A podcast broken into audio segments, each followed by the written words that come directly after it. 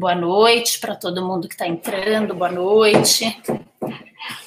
Eu sou a Priscila do Conectar Mentes, professora do Conectar Mentes, é, de um dos MBAs.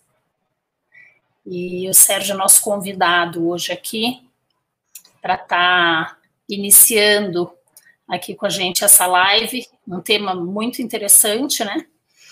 É, e eu resolvi convidá-lo para trazer. Mas para dar início, boa noite aí todo mundo que está entrando de novo.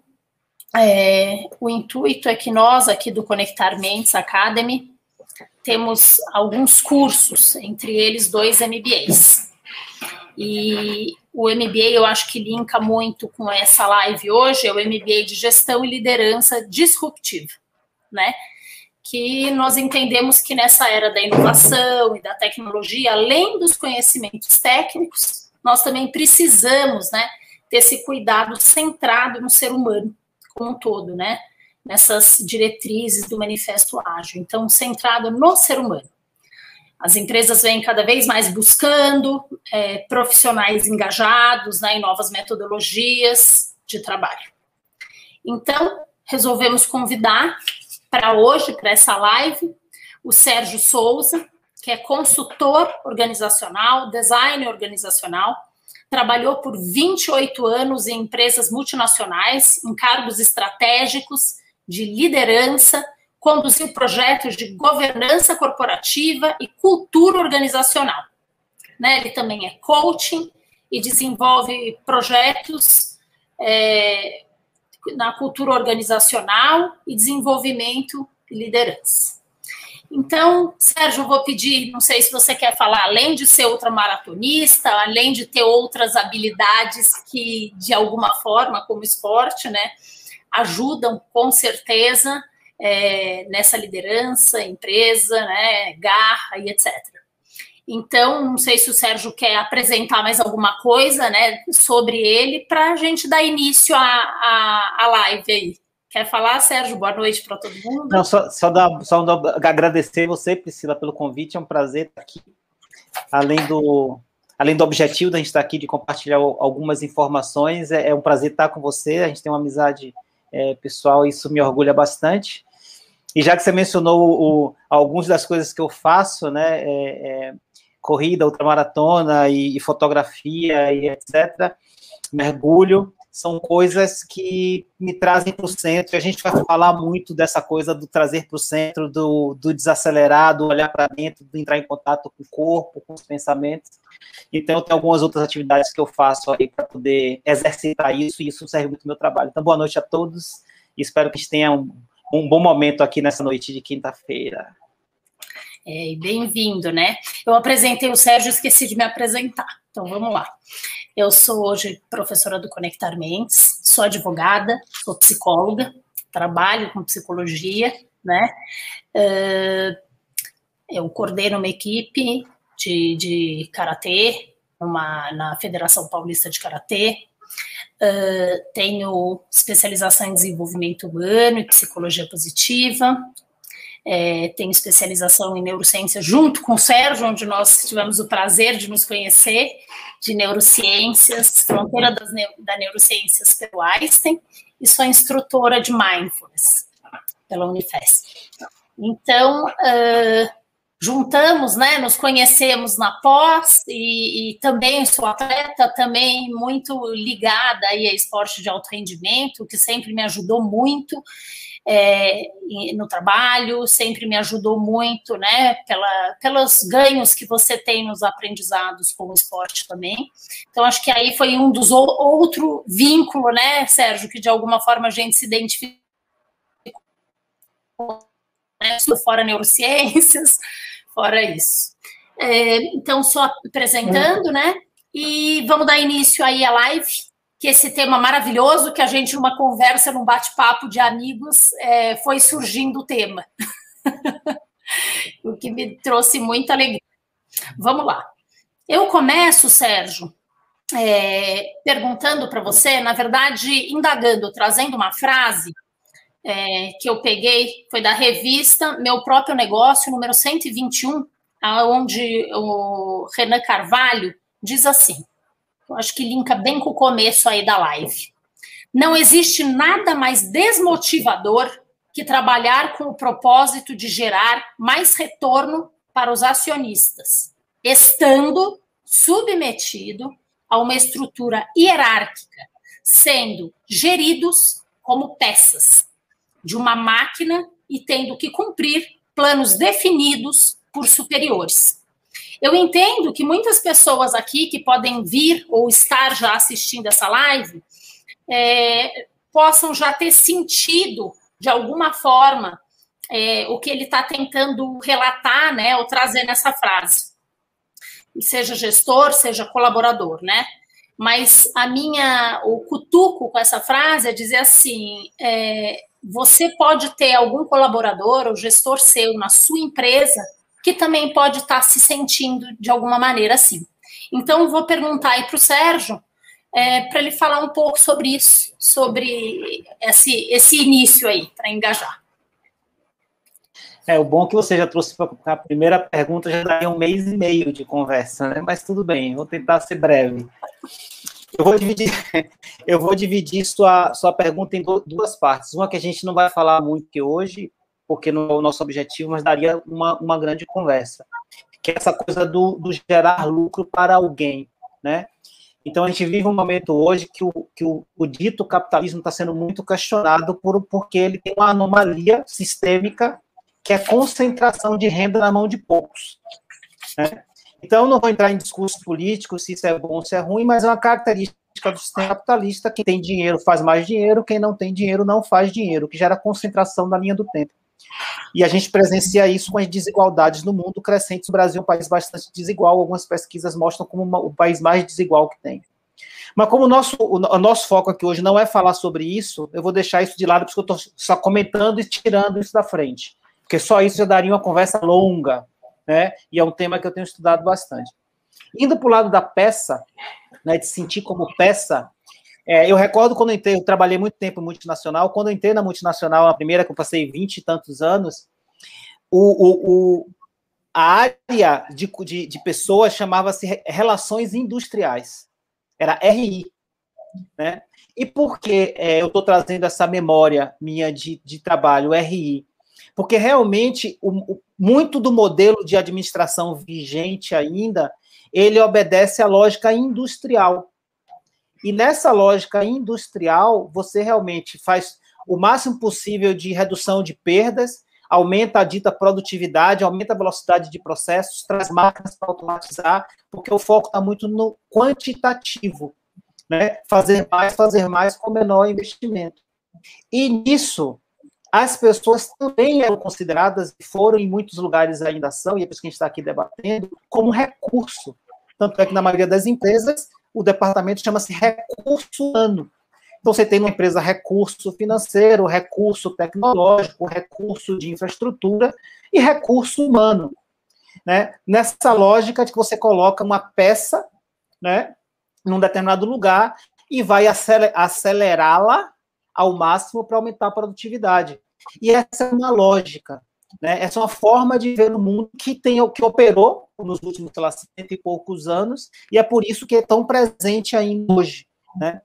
Só que, numa, tudo que a gente falar aqui, Pri, eu queria convidar quem está escutando sem posicionar historicamente. Então, o que a gente falar não é no lugar certo ou errado, porque não dá para eu voltar no tempo e julgar uma decisão, uma forma de fazer alguma coisa do passado com o, com o conhecimento que a gente tem hoje ou com as tecnologias que a gente tem hoje, porque senão não vai fazer sentido.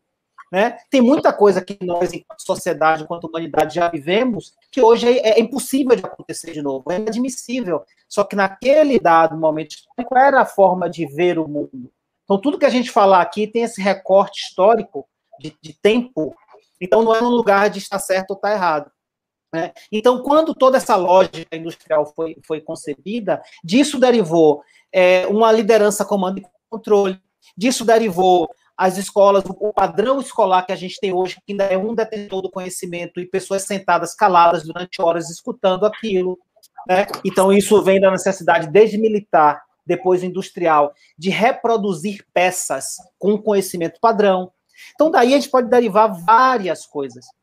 E uma das coisas deste momento histórico, lá atrás, é que os papéis sociais eram mais claros. Né? E aqui, por claro, eu não digo que é bom e nem ruim, eu digo mais definido. Exemplo, era claro no passado que a mulher é submissa. Isso estava dado na sociedade. Então, eu estou trazendo já esse, esse, essa, esse, essa informação chocante para dizer: a nossa conversa aqui não é sobre juízo de valor. Estou dizendo o seguinte: é um fato. O fato é que as mulheres não votavam, o fato é que era normal a mulher trabalhar e ganhar menos, como ainda é em muitas empresas hoje. Tem um monte de fatos históricos.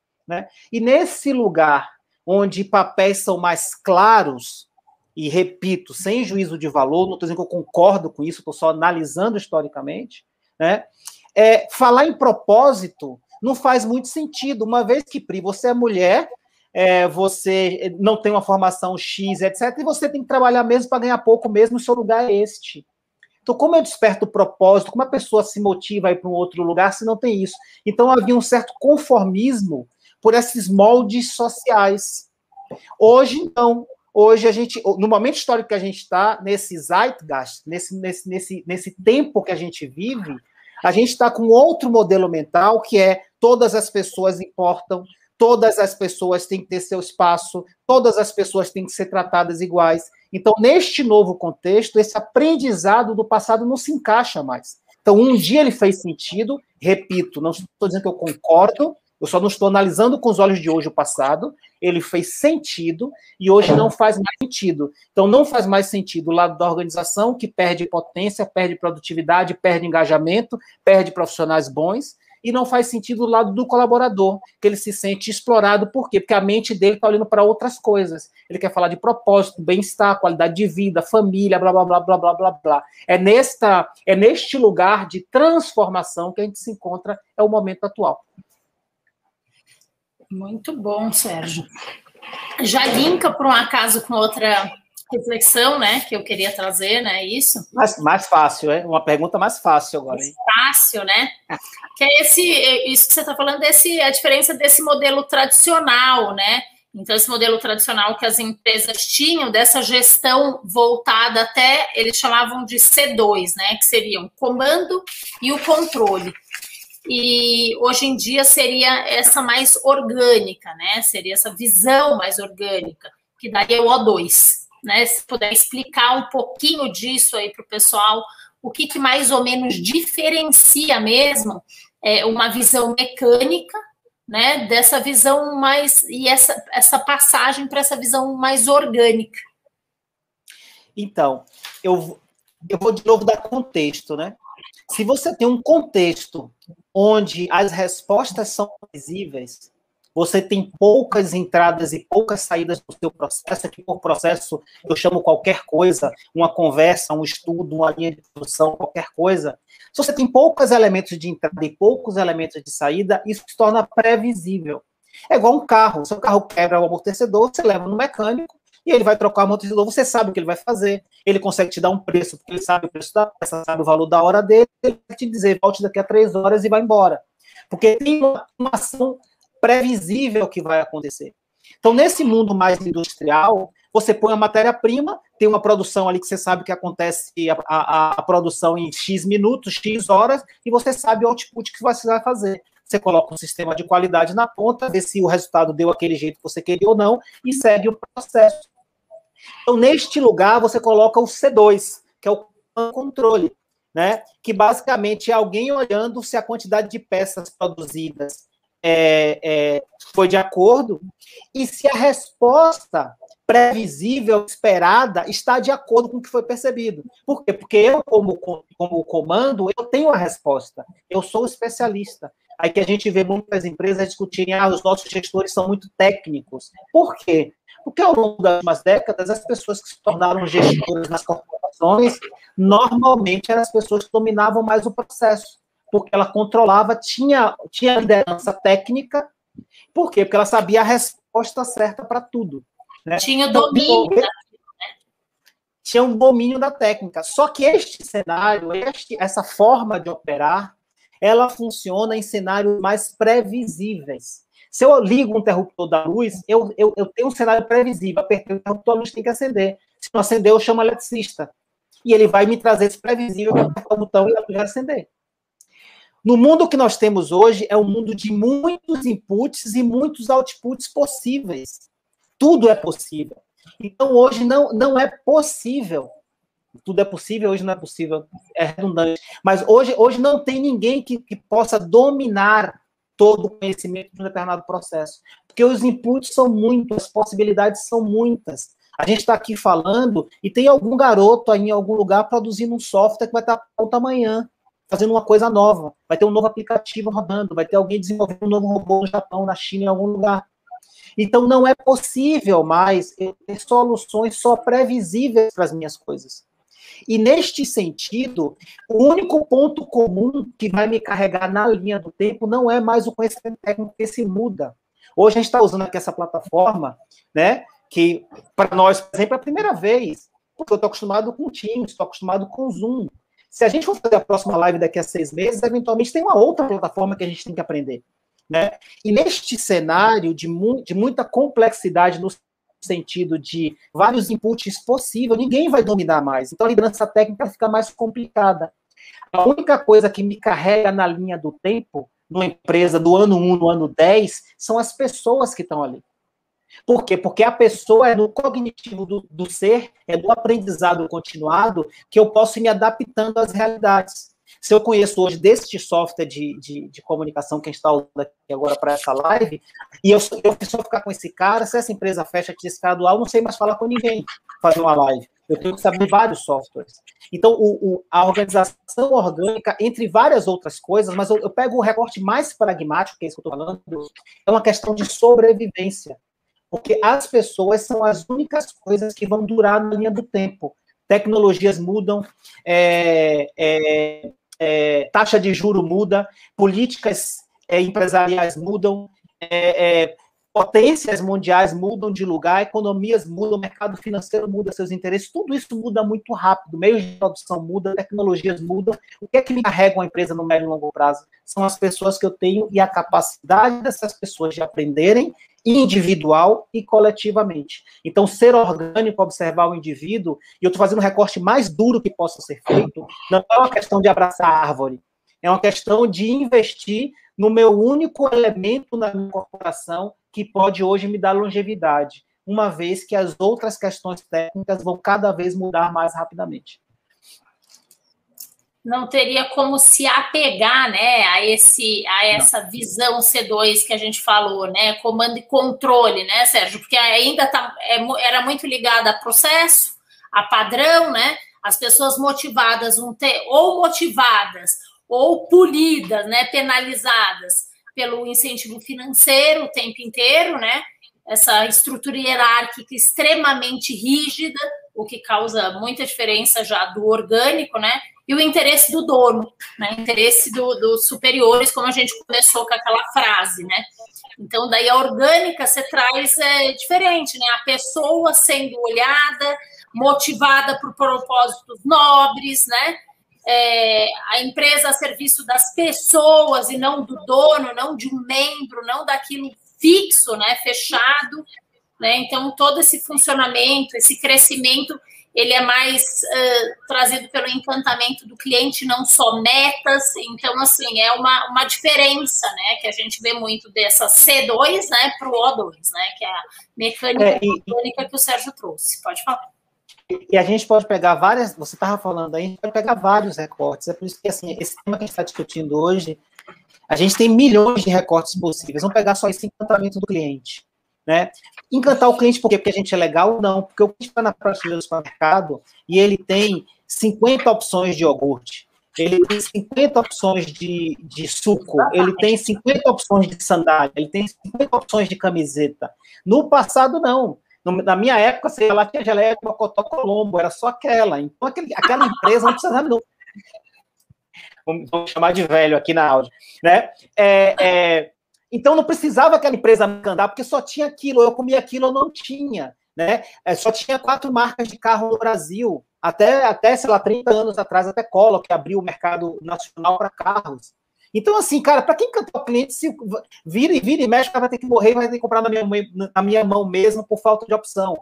Hoje você tem quantas marcas de carro no Brasil? Hoje você tem quantas geleias de mocotó no supermercado? Quantos sucos, quantos iogurtes, quanto tudo isso?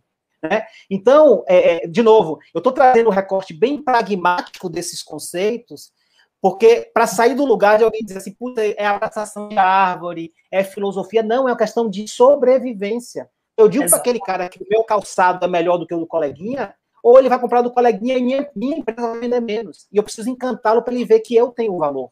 E hoje a, a, é o que a gente chama de arquitetura de escolha, né?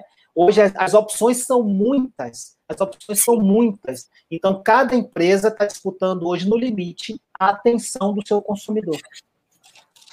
Excelente, Sérgio. O Valdir aqui está trazendo uma. pontuando, né? Velho não, experiente, falando da sua fala, né? E trazendo assim, interessante essa questão do CO2, né? De saber é, fazer atividade com um único recurso. Uhum. É, é bem isso que a gente está trazendo, essa, essa visão orgânica, né? É princípios, né? É uma mudança muito grande, assim, é, é uma diferença muito grande. A estrutura, ela não é só aquela hierarquia. Então, assim, times, equipes são importantes. Não importa se uma área da empresa é o RH e se a outra área da empresa é a área de comercial. Você precisa, de alguma forma, entender que uma depende da outra né? Que se o comercial se o RH não cuidar daquele colaborador, né, que está com diversos problemas às vezes, inclusive pessoais que interferem, interfere ali, interfere na área comercial. Então, assim, é necessário que a empresa, nessa visão orgânica, ela entenda tudo como um time. Né? Então, para eu ter performance, para eu performar meu time, eu preciso dessa visão, eu preciso desse olhar é, para o humano. Eu preciso desse olhar centrado para o humano. Eu não posso então, vê-lo o inteiro como máquina. Pode falar. Porque veja, né? É, eu, sou, eu, sou um, eu sou um gestor numa empresa X qualquer, em qualquer indústria. E eu tenho ali uma equipe de 10 pessoas, 15, 20. Veja, eu adotar uma postura comando e controle, onde eu sou o centro do conhecimento, eu limito o potencial deste grupo somente ao que eu conheço. E o meu dia só tem 24 horas. Ao ponto, se eu, se eu, se eu foco nas relações e eu foco na inteligência coletiva, né, eu tenho 21 cabeças pensando e trazendo inputs para o nosso departamento. Então, a potência que eu tenho de achar, aí vem todas as palavras que a gente puder usar aqui, que daria mais uma semana de conversa, inovação, criatividade, disrupção, etc. Da onde vem tudo isso? Da combinação de repertório. E o modelo comando e controle reduz, limita o repertório somente ao detentor do poder.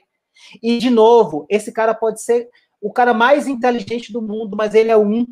É diferente de eu colocar na sala e abrir através de acordos e de conversas. Alguém pode estar perguntando assim: tá bom, Sérgio, bacana esse troço aí, você é consultor e consultor é cheio das conversinhas, né? Como é que a gente cria uma organização orgânica? Né? Como é que a gente faz isso? É através de conversa. Como é, que, como é que a gente se desenvolveu enquanto humanidade, enquanto raça humana, através de narrativas? Tem aí, o, você falou dos livros, né? Que tem muitos livros. Tem aí a, a não tão vasta, mas importantíssima obra do Harari, que descreve isso muito bem. Tem o Sapiens, que escreve isso muito bem. Né? Então, a gente evoluiu através de narrativas através da inteligência coletiva, através de copiar a experiência do outro, a inteligência do outro, e trazer essa visão de desenvolvimento humano da, da própria sociedade, da espécie humana, para as organizações, entendendo que o meu time é feito de 20 seres com experiências diferentes, com repertórios diferentes, com vivências diferentes, com visões de mundo diferentes, e criar através de conversas e acordos um ambiente de confiança onde essas pessoas possam aportar o seu conhecimento na mesa, a minha potência de, de, de, disrupção, de inovação, de criatividade, de atendimento a cliente é muito maior, porque eu tenho ali várias pessoas, várias experiências somadas. Então, de novo, essa migração ela é muito importante para que a gente possa capturar as experiências das pessoas. E inovação, criatividade, potência e, e dar o salto na empresa passa por combinar novos repertórios que não está mais na mão de uma pessoa só, e é por isso que o modelo comando e controle tem a, a mostrar, a não se mostrar como uma, um modelo que atende bem a esse novo momento que nós estamos vivendo. Perfeito, Sérgio. É, ninguém tem o monopólio da verdade, né? É importante trazer isso, né, que o Sérgio está falando, e até esse momento histórico aí que ele falou, nós, humanos, né, talvez sejamos o animal mais cooperativo que tem, né? Então, assim, nós precisamos um do outro, precisamos cooperar para crescer, né? Sempre cooperamos para que a sociedade se desenvolvesse, para que lá atrás caçassem, né? um cuidava da cria, o outro caçava, então talvez seja o animal mais cooperativo que tem. Né? Apesar das guerras de um contra o outro, é, isso é, um, é uma coisa muito forte. Eu vou para outra pergunta, senhor Sérgio. Que Por favor. muitos colaboradores relatam a boa intenção das suas empresas para implementar modelos inovadores de gestão né? Inclusive, comentamos aí que um dos MBAs da, da, do Conectar Mentes Academy é o MBA de Gestão e Liderança Disruptiva. Então, eles falam boas intenções para suas empresas implementarem modelos inovadores de gestão. Contudo, é, isso fica mais na teoria, né, que relatam, do que na prática entendendo essa necessidade, eu vou entendendo essa, essa necessidade de mudar a mentalidade da empresa, né? E não tentar implementar modelos, né? Eu chegar a implementar um modelo é uma coisa, mas quando eu quero essa liderança disruptiva, quando eu quero essa mudança mesmo, seja do mecânico para o orgânico, é, não adianta só a implementação do modelo. Adianta, o que eu entendo é que o que seria forte, seria a mudança da mentalidade como um todo. Né? Fala um pouco sobre isso.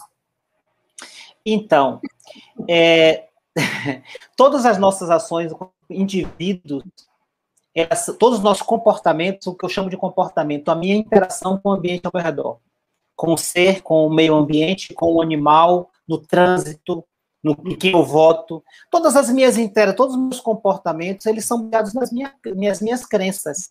E o que eu chamo de crença aqui, que não tem nada de religioso na história, o é que eu chamo de crença? É a forma que eu vejo o mundo. Né? É a forma que eu vejo o mundo. E esses comportamentos são, são direcionados por isso. E o que é que molda a forma que eu vejo o mundo? O que molda a forma que eu vejo o mundo são as minhas experiências. Então, se eu tive, sei lá, uma formação quando criança, pega aqui um recorte, religiosa no interior, tá, tá, tá, tá, tá, tá, tá é, eu vou ter uma forma de ver o mundo. Se eu sou uma criança indígena, eu vou ter uma forma de ver o mundo. Se eu nasci numa família rica, estudei em colégio é, caro e, e, fiz intercâmbio aos 15 anos, vou ter uma forma de ver o mundo. De novo, como a gente combinou no começo, tudo que a gente está falando aqui não tem lugar de certo e errado. É uma forma de ver o mundo. Voltando Agora, quem é líder hoje, na maioria das organizações, são pessoas que já estão ali na fase dos seus, fora startups, tem liderança mais jovem, né, na 20, 30 ou 30, 40, vai. Você vai para as empresas mais, mais tradicionais, não sei se esse é um bom termo, mas não startups e não tecnológicas, a liderança está ali na faixa dos 40, 50, 50, 60, que está a diretoria já, 60, 70 está conselho. Onde as pessoas aprendem? Quais são as experiências delas? As experiências dela no mundo que, era, que tinha uma administração com visão mecânica, com a visão de qualidade total, com a visão quantitativa, com a visão de, de ser humano como recurso. Né? Então, é nesse lugar que essas pessoas aprenderam, e é por fazer bem assim que eles foram reconhecidos e chegaram em altos níveis de poder. Né? Então, não é uma crítica dizer que, nossa, esse cara esse cara está descolado. É uma questão de aprendizado. Daqui a algum tempo, as, as, os mais novos vão dizer que nós somos tiozinhos, porque a gente, porque a gente viu o iPhone nascer. Esses caras vão, vão, vão, vão entrar no mercado daqui a 10 anos lendo sobre o iPhone no livro de história, porque daqui a 10 anos não existirá mais iPhone a gente não sabe o que estará no lugar. E a gente vai estar, nossa, eu tive um iPhone, e, e o jovem está dizendo assim, que velhos, ó, achando que iPhone era legal. Né? Então, de novo, voltando à linha do, à, à linha do tempo, né, muitas lideranças hoje foram formadas e, e têm crenças que dirigem comportamentos né, que naquele momento que eles aprenderam, desenvolveram e foram reconhecidos por isso, tinha uma lógica de mundo. E agora tem uma outra lógica de mundo. Né? E aqui, só um outro input, tem uma coisa que é o meu comportamento individual e é o comportamento coletivo, é o comportamento do sistema. Tem uma frase que fala que que um sistema ruim né, sobrepõe mesmo uma pessoa com intenção boa. Porque veja, eu estou numa organização de mil pessoas. Eu sozinho não mudo o sistema. Né? Eu posso. Aí vem outra frase que a gente que, que eu gosto, que é uma pessoa não pode ser controlada, ela só pode ser perturbada. Eu posso ser um agente de mudança perturbando o sistema. Mas eu não garanto que eu vou mudar o sistema, porque eu sou um e tem mais 50 gestores que vêm dessa outra escola e, por um motivo X, sem julgamento de valor, não decidiram mudar ainda, ou não viram na cidade, ou suas empresas não demandam isso ainda. Né? Então, quando a gente fala assim, ah, uma empresa tal tentou iniciativa e deu, deu, deu com os burros d'água, pela minha experiência, é muito menos porque tem alguém ali maquiavélico, tem alguém ali do mal, porque o diretor é do mal e quer prejudicar as pessoas. É, tem muito menos disso e tem muito mais de eu diretor, de eu gestor, eu, eu não ter tanto repertório nesse novo lugar do orgânico, eu não tenho repertório, não tenho aprendizado nisso ainda, né? Então não tenho muitos recursos desenvolvidos ainda. Esse é um ponto. E o segundo ponto é muito essa questão do sistema, porque de novo um sistema ruim ele consegue sobrepujar até uma pessoa bem intencionada. Eu posso tentar, tentar, tentar, mas numa empresa grande às vezes é mais fácil você demitir o cara que está tentando diferente e, e, preservar. O... É igual futebol, né? O time está indo mal, quem é que a gente demite? O, tre... o técnico, né? Porque demitir um é mais fácil que demitir 40 do time. Aí você vai lá e demite o técnico. Mas vai mudar se os 40 for perna de pau? Não vai mudar, mas pô, é mais fácil demitir 40 ao mesmo tempo. Né? Então a empresa é uma coisa. Tem alguém querendo mudar alguma coisa, você demite aquele cara e ponto, se a empresa não quiser mudar. Então, de novo, eu não óbvio, a gente está tá tirando da conversa a, a realidade também que existem pessoas mal intencionadas em todos os aspectos sociais, nas empresas não é diferente. Mas tá, vamos tirar isso da conversa. Como efeito maior, eu vejo muito mais ainda um gap de aprendizados novos nesse lugar orgânico, o que faz algumas empresas tentarem voos que levam a voos de galinha, e de outro lado, eu vejo a questão da força do sistema. E é por isso que fazer uma transformação cultural exige esforço muito grande, o investimento das empresas, porque você tem que mudar a lógica do sistema, a lógica de funcionamento daquele grupo social. Sérgio, cara, Sérgio, é maravilhosa essa sua fala, né? Porque, primeiro, obrigada, Valdir. Eu desliguei o mute para espirrar e você viu, percepção, é foco sustentado aí. Obrigada pela saúde.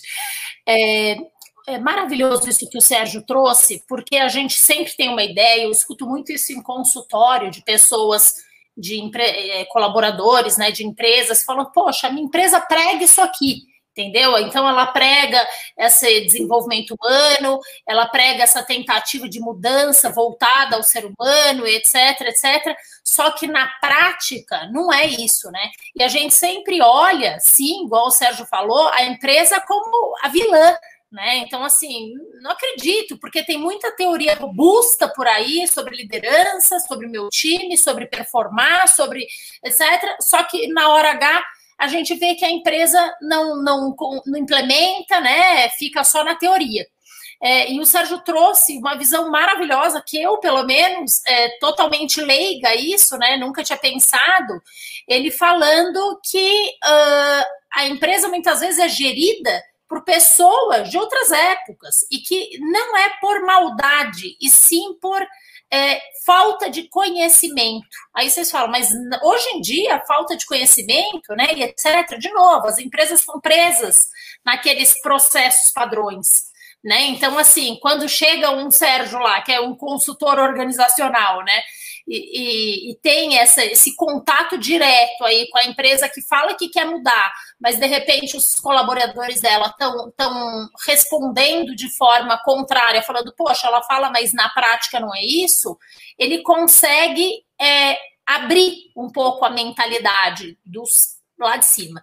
Se você não abrir, né, Sérgio, a mentalidade do, do first, do primeirão, dificilmente você consegue ter uma mudança nessa empresa, correto? Então, sim, isso é correto. Isso é correto por quê? Porque para fazer uma mudança consistente numa empresa, você tem que combinar os fatores individuais e os fatores coletivos sistêmicos. E o fator sistêmico, ele, ele é determinado por quem tem o poder hoje. Então, se esta pessoa não tiver consciente de que ela tem que fazer esforço pessoal e esforço de recursos tipo financeiro e tempo para mudar essa cultura não vai acontecer. Imagina, eu estou numa empresa muito hierárquica. A gente começa uma onda de dizer que aqui agora não vale mais carteirada, beleza? Não vale mais carteirada, e está todo, tá todo mundo aqui na, na média gerência, não, não vale carteirada, não vale carteirada, não vale carteirada. Aí entra o presidente na sala e fala assim, Sérgio, largue tudo que você está fazendo, que eu estou mandando você vir aqui. Cara, aqueles milhões de comunicação de que não vale carteirada foram empurrados nesse segundo. Porque, de novo, nós somos seres que a gente copia o que a gente percebe, a gente copia a experiência, a gente não copia o esporro do outro, a gente não copia o PowerPoint, entendeu? É o mesmo que você ter um filho e falar para ele, filho, não faça X, e você está fazendo X. Você com cigarro na mão falou para seu filho, e aqui cigarro só como exemplo, de novo, não vou entrar em nenhuma questão política de quem fuma ou quem não fuma, só um exemplo. Você fala para o cara assim, cara, não fume, e você fala assim, ó, filho, não fume não. Cara, quando ele sair dali e encontrar os coleguinhas, ele vai comprar uma carteira de cigarro, porque ele vai fazer o que você faz. Então, é por isso que na organização, ou a alta gerência, ela embarca num processo de mudança, ou ela vai ter comportamentos que vão gerar experiências para as pessoas que vão contradizer o discurso. E as pessoas vão, vão copiar a experiência e não o discurso. E é por isso, então, que a gente precisa que os primeiros níveis, especialmente o primeiro nível da organização, embarque num processo de mudança cultural e de transformar a empresa em mais orgânica. Se ele não embarcar, é muito difícil que aconteça.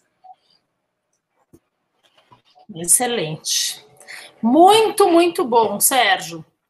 Deixa eu te fazer uma pergunta. Outro, outro ponto que é bem levantado, assim, é principalmente por aí cargos mais altos, né, por gestores é, e líderes, é falando assim, ah, você vem aqui, né, você tá de alguma forma aí o consultor ou pessoas que lidam com desenvolvimento humano e vão trabalhar com a empresa, você está trazendo exemplos maravilhosos, você está trazendo pesquisa, etc.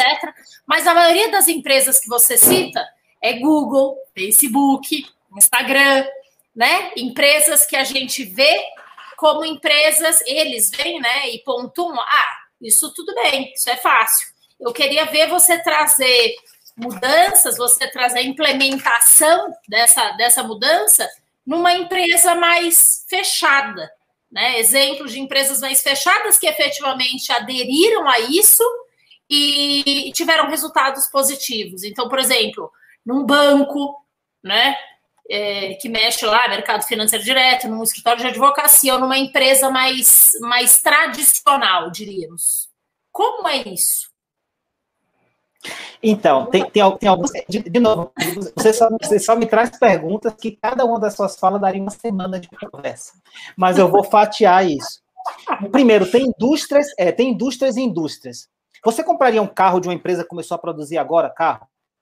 Você tem, você tem dinheiro na mão para comprar um carro da Hyundai, da Volkswagen, que está aí há 100 anos, ou de, do, da, da Priscila Auto, que começou a produzir essa semana é o primeiro lote.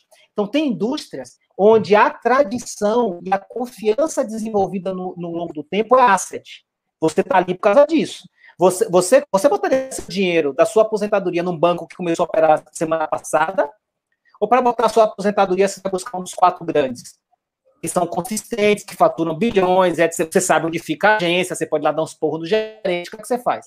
Então, primeiro, tem indústrias que a tradição é uma, uma alavanca do negócio. Jogar fora isso, você já perdeu o negócio. Então, tirando esse fator fora, indo, vindo só para a cultura, né? É, uma, uma Google da vida, um Facebook da vida, ele já começou assim.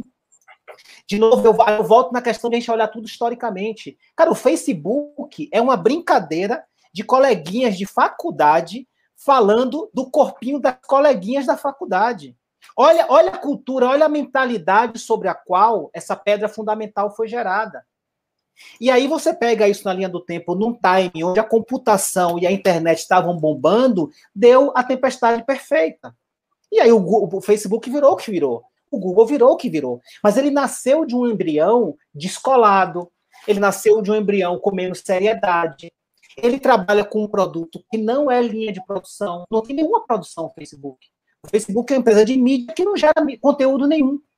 O Airbnb é uma empresa imobiliária que não, não tem imóvel nenhum. o, o, a Uber é uma empresa de, de mobilidade que não tem nenhum carro. Então, assim, é um outro tipo de negócio que nasceu num outro lugar, etc. Numa empresa tradicional, né, você tem primeiro a história como legado, e, cara, não, não venha me dizer que a Johnson vai jogar o legado fora, que os quatro grandes bancos do Brasil vai jogar o legado fora, que as empresas de automóvel vai jogar o legado, que a BMW vai, vai mudar o nome e vai fingir que é uma empresa nova. Não esquece, o legado é ser BMW, o legado é ser Volvo. Né? Então tem esse recorte, né? e tem esse recorte de qual é a cultura da origem. O, o, o Zuckerberg, ele não viveu a industrial, ele não produz nada, ele não produz peça. Então ele não tem mentalidade de máquina mesmo. Ele produz o quê? Qual o produto dele? Interação social. Então ele já é orgânico por natureza, ele trabalha em. Ele, é, ele trabalha em rede, então ele tem que simplesmente gerar um propósito ali para as pessoas se juntarem. Tanto é que o Facebook está investindo muito agora nos grupos, porque identificou essa nova tendência, as pessoas querendo voltar à era tribal lá de trás, de se aproximar dos próximos. Então não dá para comparar o time de um Google fazer uma mudança, do Facebook fazer uma mudança e de um banco fazer uma mudança. Tem, tem sei lá, tem, tem indústrias, indústrias de óleo e gás, que são altamente reguladas por questão de segurança. Fazer uma mudança cultural ali é muito mais complexo, porque é uma indústria mais orientada a processo por uma questão de segurança. Então, essas comparações, aí eu fecho, é, para não me alongar nisso, que daria uma semana de conversa, dizendo não existe cultura boa ou ruim. A pergunta que a gente tem que fazer é se a cultura que eu tenho na minha empresa hoje está suportando minha estratégia de negócio. Se eu sou uma padaria da esquina, que a minha estratégia de negócio é dizer que eu vendo um pão que eu faço há 100 anos, a minha cultura vai ser tradicional sim. A minha embalagem vai ser de 100 anos, o meu layout, vai ser de 100 anos, a minha registradora vai ser aquela máquina antiga de 100 anos. Por quê? Porque isso é meu asset. Se eu sou um Google e digo que quero organizar a informação do mundo e torná-la disponível, eu tenho que ser rápido, eu tenho que ser abrangente, papapá, papapá. Então, resumo, não existe cultura boa ou ruim. As empresas têm que perguntar o seguinte: a minha cultura de hoje suporta os meus desafios de negócio? Se sim, cara, fica do jeito que você está. Deixa o Google ser Google, deixa o Facebook ser Facebook. Se não, procura desenvolver a cultura que interessa para o seu negócio e não comprar meia dúzia de colorir, três mesas de ping-pong e achar que botar isso no escritório vai resolver seu problema. Excelente, Sérgio.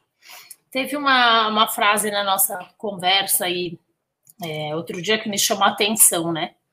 Que você põe assim quando está falando de gerência, né? Então você põe é, gerenciar a dinâmica da equipe e não gerenciar Isso. a equipe. Né? A gente tem muita mania de, de, de, nomear o gerenciar a equipe. O que seria essa, essa diferença? Como seria a dinâmica nesse caso? Porque veja, veja né? Porque isso fala com diversidade, né? É, imagina se eu tenho um, um grupo de 10 pessoas completamente diversos. Eu tenho, eu tenho um punk é, eu tenho um punk mulher, eu tenho uma, um religioso homem, eu alguém que é que é sírio, que tá que chegou no Brasil, eu tenho alguém que é da zona leste, eu tenho alguém de Moema, meu grupo é todo esse, né? Então veja, eu tentar ficar rotulando as pessoas, gerenciando, fazendo nine box, dizendo que o cara de Moema que tem três MBAs na faculdade de primeira linha, dita primeira linha é mais legal do que o cara da Zona Leste, que é mais legal do que o cara do não sei o que lá, que é mais legal do que a mulher muçulmana, que é menos legal do que. Cara, gerenciar nesse nível, eu, eu vou cair na falácia de rotular.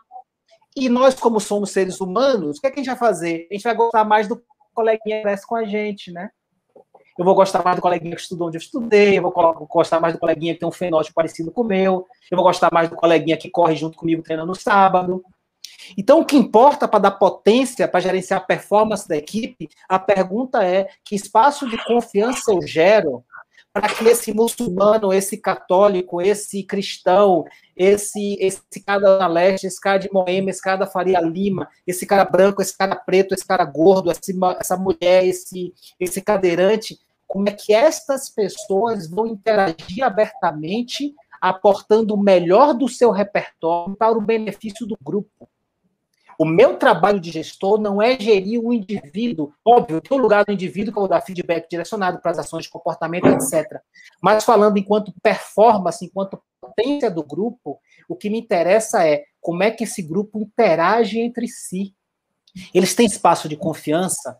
O erro é acolhido ou é banido do grupo?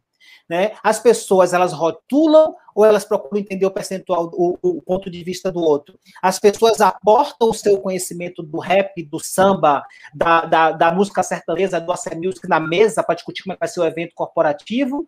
Ou cada um só fala que eu quero ouvir como chefe? Então, quando eu falo que é que, óbvio, tem o lugar do desenvolvimento individual e isso não muda, deu, deu para a Priscila observar os comportamentos da Priscila, dar feedback para o desenvolvimento dela, mas enquanto líder, eu tenho que ter uma olhada na dinâmica do grupo.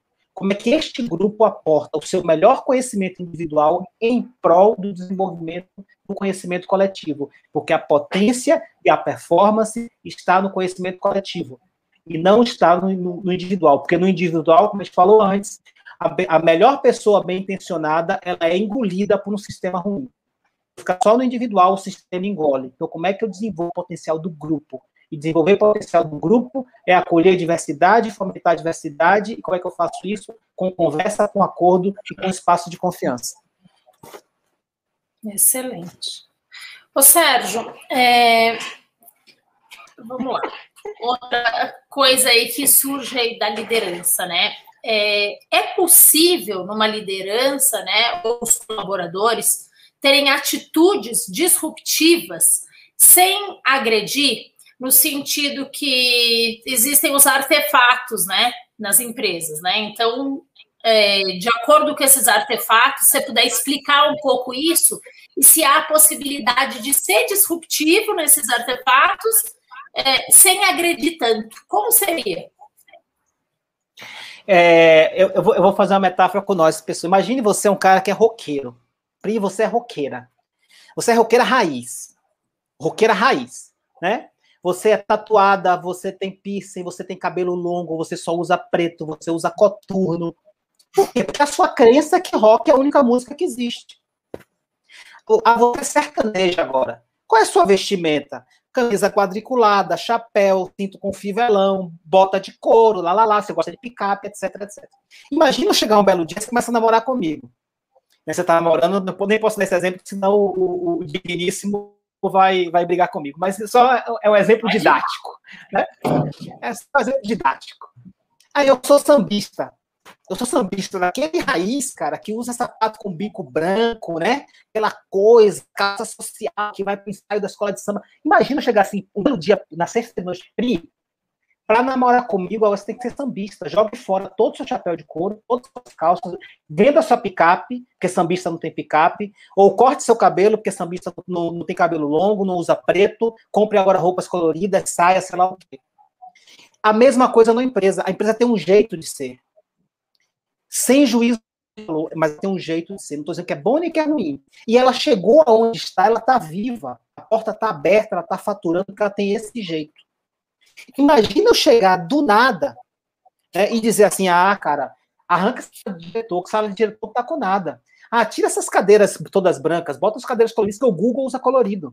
Ah, que isso seriam os artefatos, né, Sérgio? Isso, Só para. Isso, pra... isso, isso são os artefatos. Isso são os artefatos. O seu é chapéu de couro. Na sala de reunião, é o, é o diretor ter o carro esperando, a secretária ali, a isso. mesa. São os artefatos, as isso. crenças, assim, é que, que são sempre repetidas. Ah, pode, só para. Assim como o seu cabelo longo, assim como o seu cabelo longo, sua roupa preta, são os artefatos que você usa para mostrar para o ambiente externo que você é roqueira. Assim como sua picape, você mostra para o ambiente externo que você é do cidadão da música sertaneja. Uma empresa tem a forma de se relacionar, a forma de conduzir reunião, a forma que as salas são distribuídas, se tem diferença entre as cadeiras dos colaboradores ou não, se os salários entre homem e mulher são iguais ou não, se na diretoria tem mulher, ou tem negro, ou tem gordo, ou tem não sei o que lá, ou não. Tudo isso são os artefatos que se construíram na linha do tempo.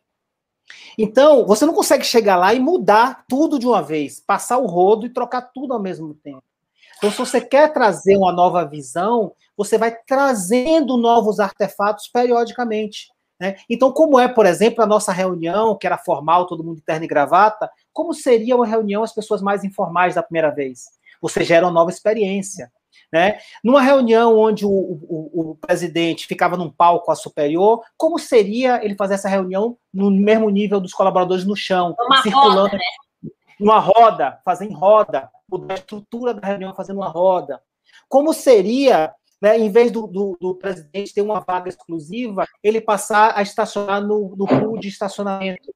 Então, todos, todos esses sinais que você está mostrando para o ambiente a forma que você é, se você quer mudar, quer, quer, mudar a forma que o ambiente te percebe, você vai mudando esses artefatos periodicamente, e isso não pode ser imposto. É o mesmo que eu namorar com você e te impor virar sambista. Eu posso tentar te influenciar a ser sambista. Pri, vamos ver cartola hoje no jantar? Pri, vamos no ensaio amanhã e eu te influenciando. Aí você vai trocando seus artefatos, vai mudando a sua forma de relacionar com o ambiente. Então, por isso que trabalhar cultura não é mudar uma linha de produção, que você compra uma máquina, instala em dois dias, no outro dia a produção mudou. Mudar cultura é um trabalho de gerar novas experiências e mudando artefatos, mudando as experiências das pessoas, para as pessoas a, a começarem a desenvolver novas crenças. E essas crenças vão direcionar os novos comportamentos. Você me lembrou muito uma coisa que eu falo bastante, né, em, em, terapia, né, para os pacientes, que são metas curtas e realizáveis, né? Sim. Então, assim, pondo metas curtas, né, que você pode ir realizando aos poucos, né? Então, não adianta eu chegar porque seria agressivo, né? A minha pergunta inicial foi sem ser agressivo. Então, uma maneira de não ser agressivo e ser disruptivo é ir trazendo pequenas mudanças no ambiente até que ele seja percebido de forma diferente e esses artefatos novos vão sendo incluídos na mentalidade daquela empresa, na cultura daquela isso. empresa, certo? E, e, isso, exatamente isso, e é orgânico, Pri. Às vezes você vai, você vai fazer uma mudança com uma intenção e o, e o grupo vai perceber de outra, de tipo assim, você é um, um chefe que só chega de terno. Aí um belo dia você resolve ir de jeans e sapatênis. Sim. Entendeu? E você não se ligou que naquele dia você tem que distribuir as metas para sua equipe. Você foi com a melhor das intenções, você nem tinha feito aquele link, só que sua equipe vai dizer o seguinte, tá vendo aí, ó, para puxar nosso saco, até a roupa mudou hoje. Entende? Então, nem sempre o que você pensou em fazer vai ser percebido de novo orgânico. E orgânico você tem que observar o impacto que de fato você gerou, que ele pode ser diferente da intenção que você tinha com a mudança que você propôs. É engraçado você trazer isso, que me trouxe a lembrança até no escritório que eu trabalhei 12 anos como advogada, né? É, meu chefe sempre com a barba muito feita, muito sério, etc. E um dia, de repente, ele começou a chegar com a barba grande. E é um problema, é um, fator pessoal, mas que trazia, reverberava de alguma forma no ambiente. Todo mundo, o que será que aconteceu? Será que ele está triste? Será que ele está com alguma coisa? Será que ele está doente? Porque, assim, realmente, o fato dele deixar a barba trouxe uma diferença muito grande, né? É uma mudança ali. De alguma forma, é como se todos que também fizessem a barba todo dia tivessem ali a permissão de poder não estar tá com a barba tão feita. Né? Então, são pequenos detalhes de mudança disruptiva, né? Pri, vamos pegar o um exemplo real, de novo, até na realidade. Qual, qual um dos, dos, artefatos mais falados no momento atual que a gente está no mundo? Chama-se máscara. Então, Chama observe. Máscara, máscara, máscara, máscara. É o artefato mais usado hoje. Quem está de máscara o que quando você vê alguém de máscara, você fala assim, ah, essa pessoa é a favor da ciência, essa pessoa está querendo seguir, seguir, as regras de. De novo, eu estou falando fatos, eu não estou julgando, porque nossa live não é para fazer nenhum tipo de discussão política nesse momento. Mas quando você olha alguém de máscara, você atribui a ela um monte de qualidades. De, de qualidades aqui no sentido de atributos. Qualidades não, que pode, pode parecer que eu estou defendendo. Atributos. Quando você vê um político sem máscara, por exemplo, que, que você fala? Esse é do contra, esse é negacionista, papapá, papá. Então, veja, hoje, você usar ou não máscara é, uma, é um mecanismo de comunicação. Também. Isso é um atributo. Isso é um atributo. Isso é o seu chefe chegar de barba. É um atributo, ele está comunicando algo. E a pergunta que você tem que fazer para o grupo é: Ô grupo, o que é que você percebeu através desse artefato que esta pessoa usou para se comunicar com você?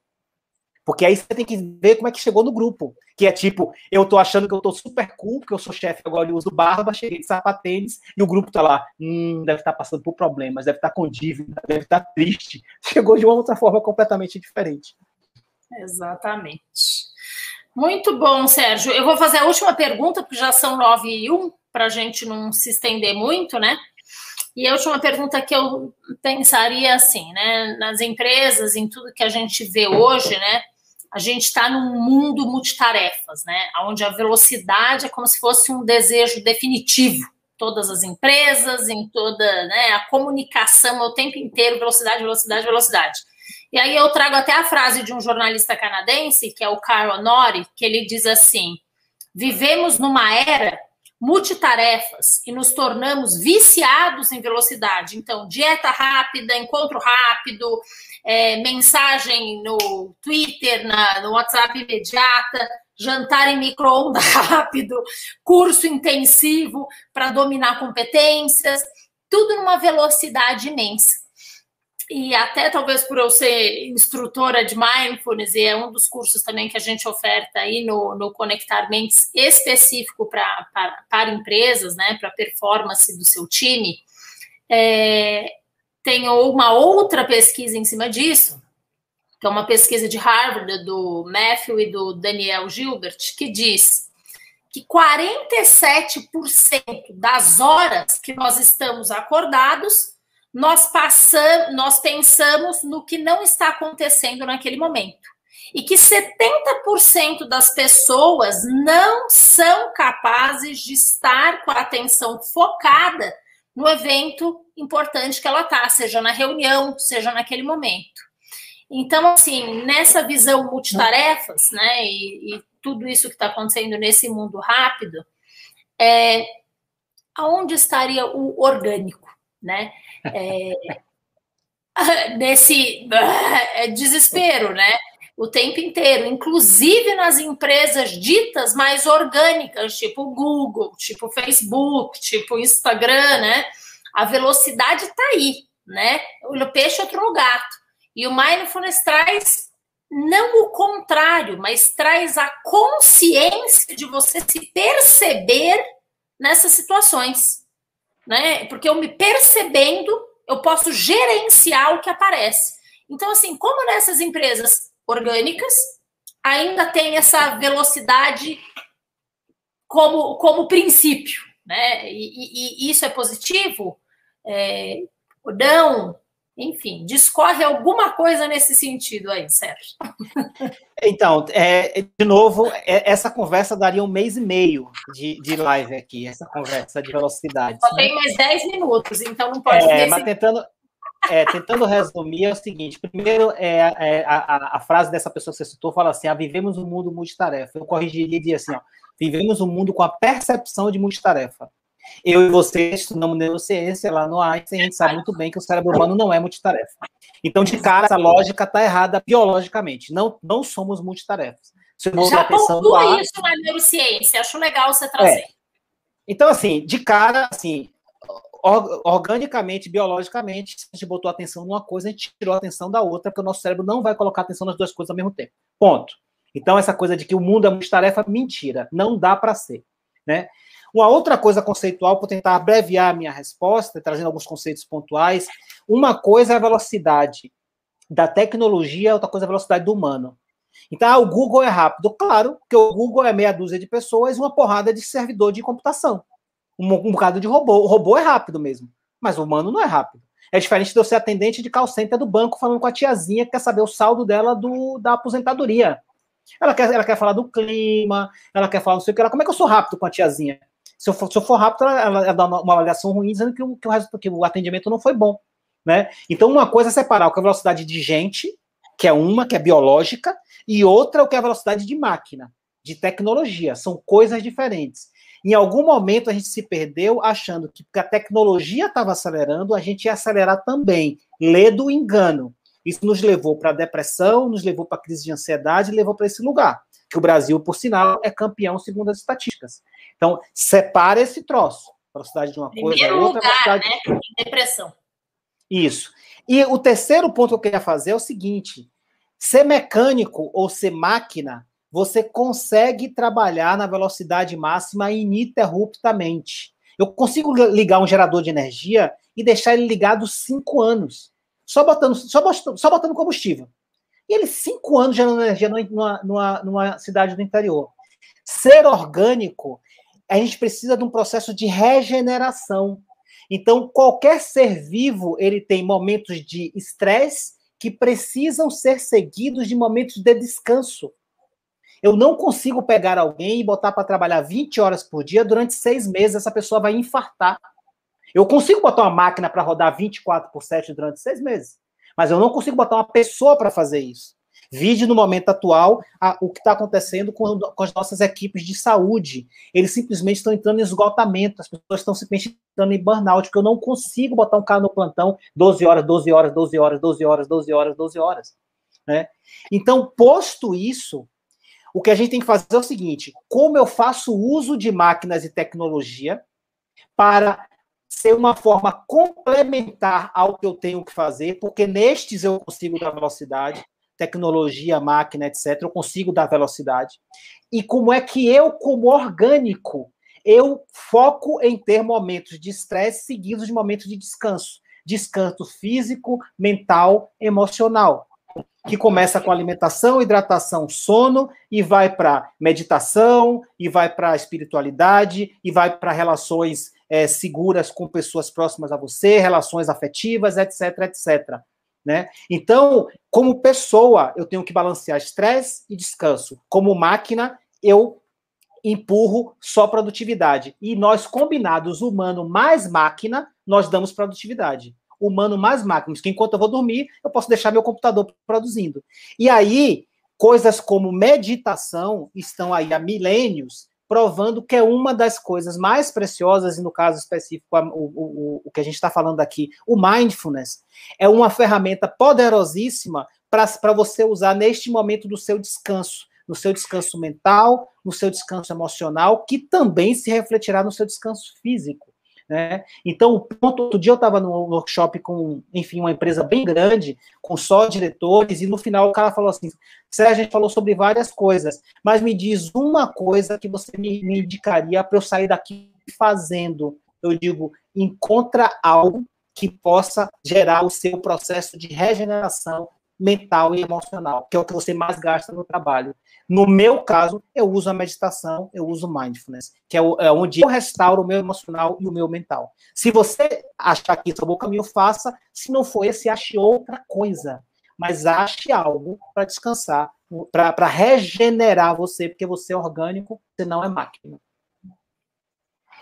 Perfeito, é exatamente isso, né, Sérgio? Essa, essa, nós precisamos, inclusive, aí pontuando o que você falou, né? A neurociências relata a importância do cafezinho, né? Na hora do estresse do, do, trabalho, porque você desliga um pouco daquilo, né? O que o Sérgio falou da, de multitarefas, né? Que não realmente não existe, porque o nosso cérebro, comprovadamente, ele está em, em uma atividade mas o que muitas vezes a, gente confunde é que às vezes você consegue fazer uma tarefa cognitiva somada a uma tarefa motora. Então, eu estou lendo escovando o dente, mas não quer dizer que você está extremamente focado ali. Você não consegue duas cognitivas. Você não consegue estar tá lendo um livro com atenção e tendo uma briga séria com a sua esposa ou seu marido.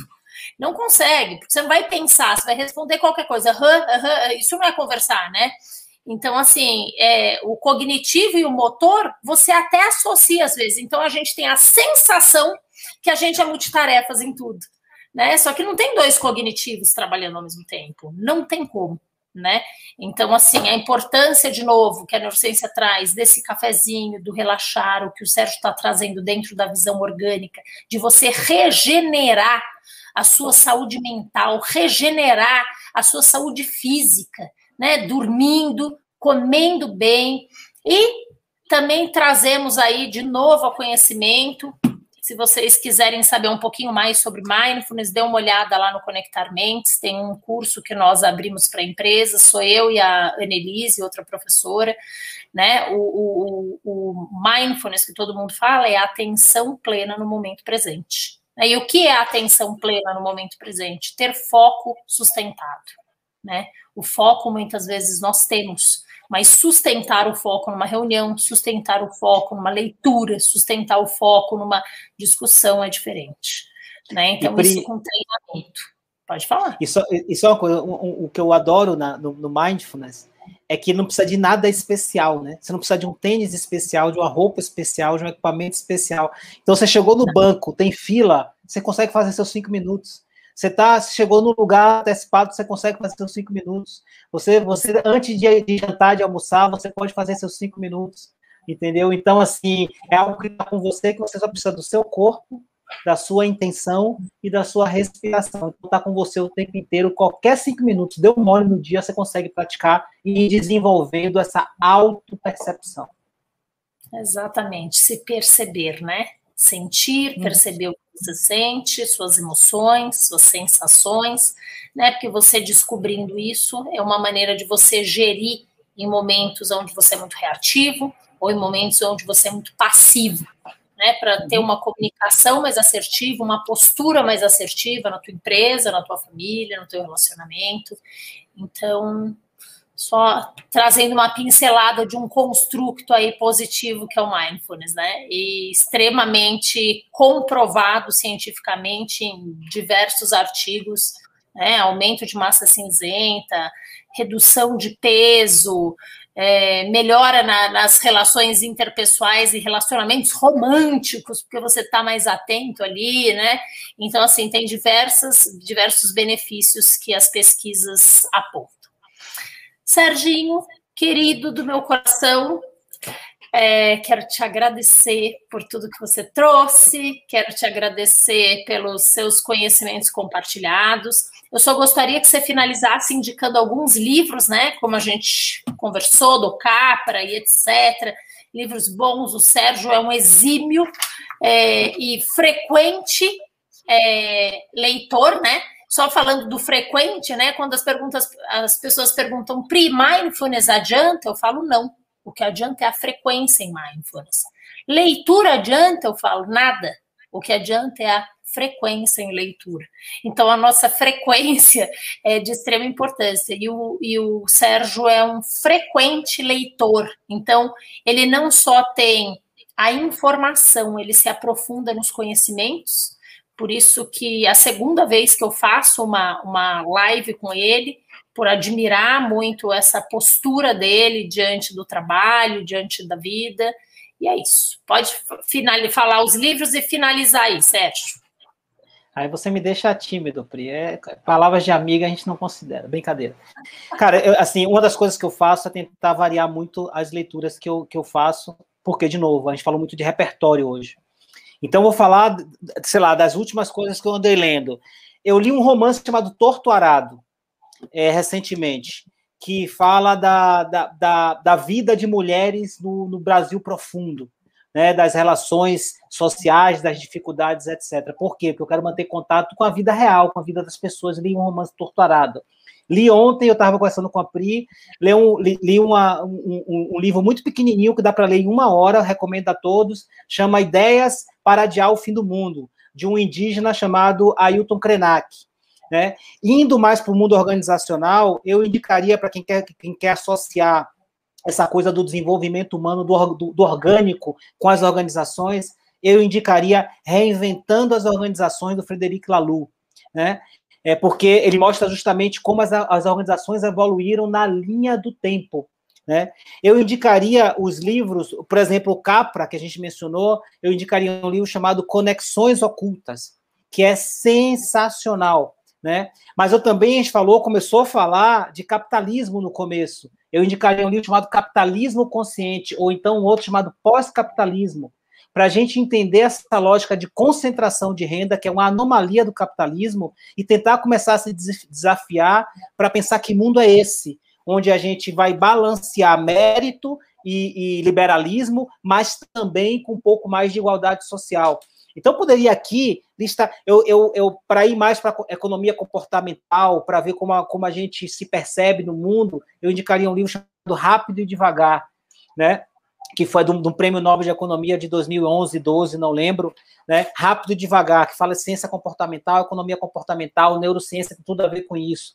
Quem tiver aqui e quiser saber mais de neurociência, eu indicaria Um Criador de Tudo, do Nicoleles, que é um livro super novo, né? Que fala sobre isso. Ou indicaria o do Siddhartha, que é o Oráculo da Noite, que fala da, da influência do sono na projeção de futuros possíveis, na criação de repertório, etc, etc.